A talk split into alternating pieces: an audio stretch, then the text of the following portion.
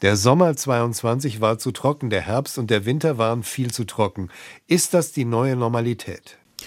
Ja, das sieht im Moment so aus. Also wir haben jetzt wirklich einen Winter gehabt in Frankreich vor allem, der wirklich einmalig war. So eine lange Phase mit sehr wenig Regen hat es da noch nie gegeben und die Vorgeschichte war eben auch schon sehr trocken. Dementsprechend haben wir da eben sehr, sehr niedrige Wasserstände und das wird eben dann jetzt zum großen Problem, wenn es jetzt im äh, beginnenden Frühling nicht mal ausreichend regnet. Also wir brauchen eine komplette Umstellung der Wetterlage, dass da mal wieder die Tiefdruckgebiete reinziehen und dann auch flächendeckend und auch wiederholt dann auch ergiebigen Regen bringen können. Viele Pendler freuen sich, wenn es weniger Schnee gibt, der einem den Weg zur Arbeit schwer macht, aber das ist wohl zu kurz gedacht. Warum ist ein trockener Winter überhaupt problematisch?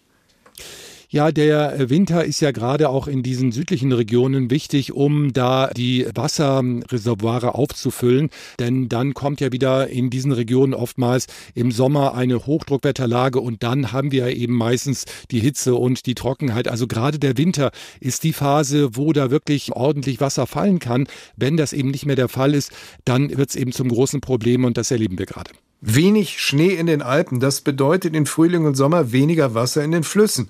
Heißt das, den französischen Kernkraftwerken zum Beispiel geht wie im letzten Jahr das Kühlwasser aus und bei uns liegt die Schifffahrt wieder buchstäblich auf dem Trockenen? Das kann natürlich passieren. Wir wissen aber nicht, was im Frühling genau an Niederschlägen runterkommt. Davon ist es eben jetzt sehr abhängig, wie die kommenden Wochen werden. Wenn wir da wieder stabile Hochdruckwetterlagen haben, dann haben wir eben diese Wetterlage und dann ist es eben so, dass es im Sommer wirklich problematisch wird, eben dann auch mit sehr, sehr niedrigen Wasserständen im äh, Rhein zum Beispiel, wo ja auch im letzten August Rekordwasserniedrigstände erreicht worden sind. Gerade in den letzten Jahren war auch die Tendenz zu bemerken, dass es im Frühling immer trockener geworden ist, immer öfter Hochdruck Hochdruckwetterlagen geherrscht haben. Das können wir also jetzt gerade in diesem Frühling gar nicht gebrauchen. Wir bräuchten also jetzt wirklich eine Wetterlage, wo wir mal kräftige Westlagen haben, wo auch immer wieder Tiefdruckgebiete reinziehen, um diese Gefahr zu minimieren. Wie es dann eben genau aussieht und äh, ob das dann im Sommer wirklich äh, richtig gefährlich wird, das ist eben jetzt davon abhängig, was in den nächsten Wochen und Monaten passiert. Am Gardasee in Norditalien wird schon verstärkt Wasser gesammelt, damit die Gemeinden und Bauern in der Region im Frühjahr und Sommer auf jeden Fall genug Reserven haben. Wird das irgendwann auch in Deutschland nötig sein, auf diese Weise Wasser zu horten?